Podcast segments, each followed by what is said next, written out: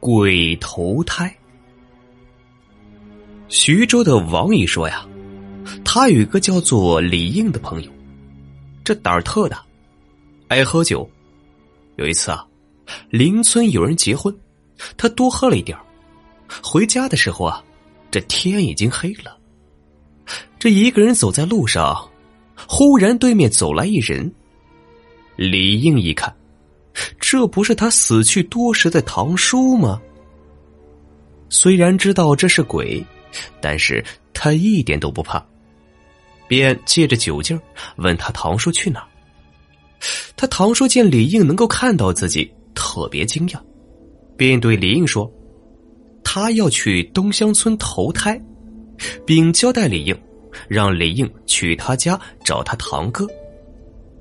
他此时啊没有交代，自己放在房梁上还有十两银子。”因自己投胎的这家比较贫困，如果以后他的今生要考取功名，让他的儿子一定要给予帮助。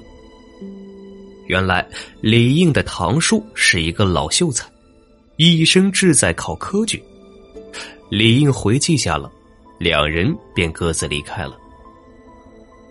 回家之后啊，李应便睡下了。第二日回想这事，便去了堂哥家。和堂哥叙述了昨晚遇见的事情，他堂哥也是十分惊奇，便找来木梯往房梁上去看，果然见到一个布满灰尘的布袋子，这里面啊有十两碎银。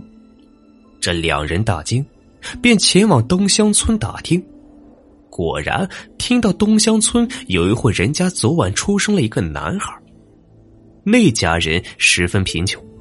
两人便路过讨要茶水解渴为由前去拜访，见那家人家徒四壁，家中无一值钱家当，衣裳破破烂烂，两人便拿出银两相赠，并说出了自己家住何处，有难处可以直接上门。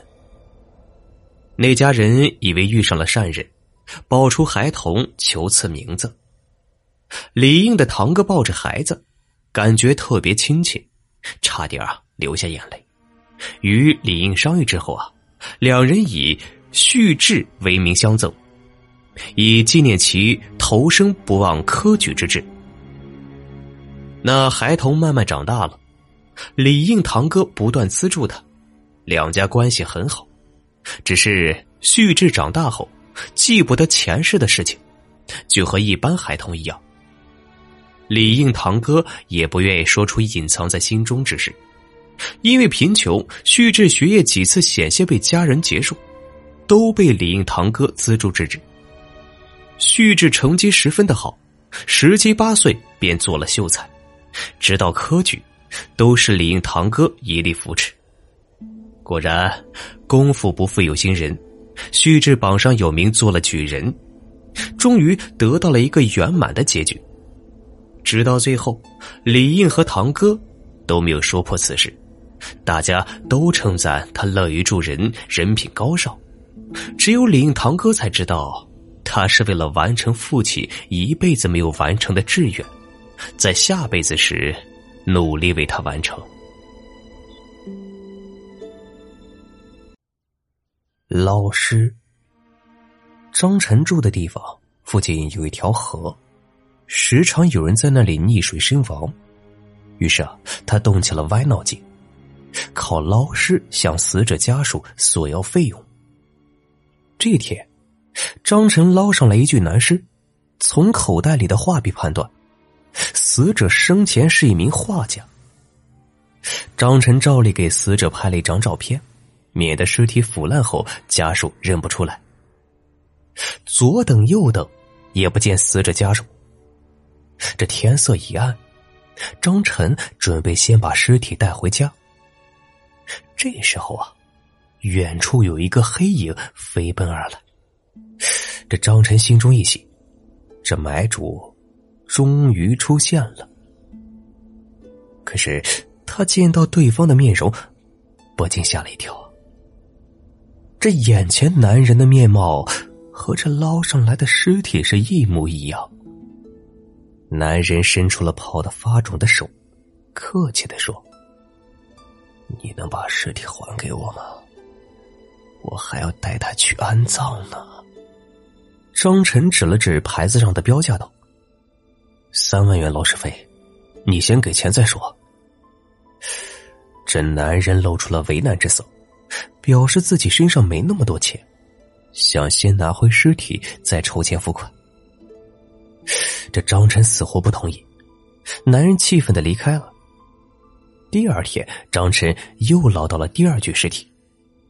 尸体穿这件黑色 T 恤，下身是一条蓝色牛仔裤。张晨刚拍好照，男画家的魂魄又来了，他想买下这具尸体。看到张晨不解的目光，男人解释说：“这人刚死没多久。”身体机能还没有完全停止，我要用这具尸体借尸还魂。张晨听完乐了，这尸体对男人这么重要，不敲一笔太可惜了。没想到他一提出自己要求，男人顿时拒绝。他满面怒容道：“我从来没见过你这种漫天要价的无耻之人，我这就一万块钱，你不给拉倒。”有本事把他重新丢回去啊！张晨被对方激怒了，真的把尸体丢到了河中。男人见状，头也不回的离开了。张晨得意洋洋的想：“我就是让你变成孤魂野鬼，你能拿我怎么着？”这时手机响了，张晨接通了电话，那边传来了母亲哭泣的声音：“儿子呀，你爸赶过来看你。”他下车抽烟，不小心掉进了河里了。你在下游有没有捞到他的尸体呀？他就穿着黑色 T 恤。张晨心中一惊，马上拿出照片，顿时呆住了。照片中的尸体相貌一点点的褪去，露出了一张熟悉的面孔，旁边显现出了男鬼清晰的身影，手持画笔，一脸坏笑。原来。这张脸是他画上去的。电话里，母亲还在一个劲儿的询问，张晨的脑袋却嗡嗡的响着，一片空白。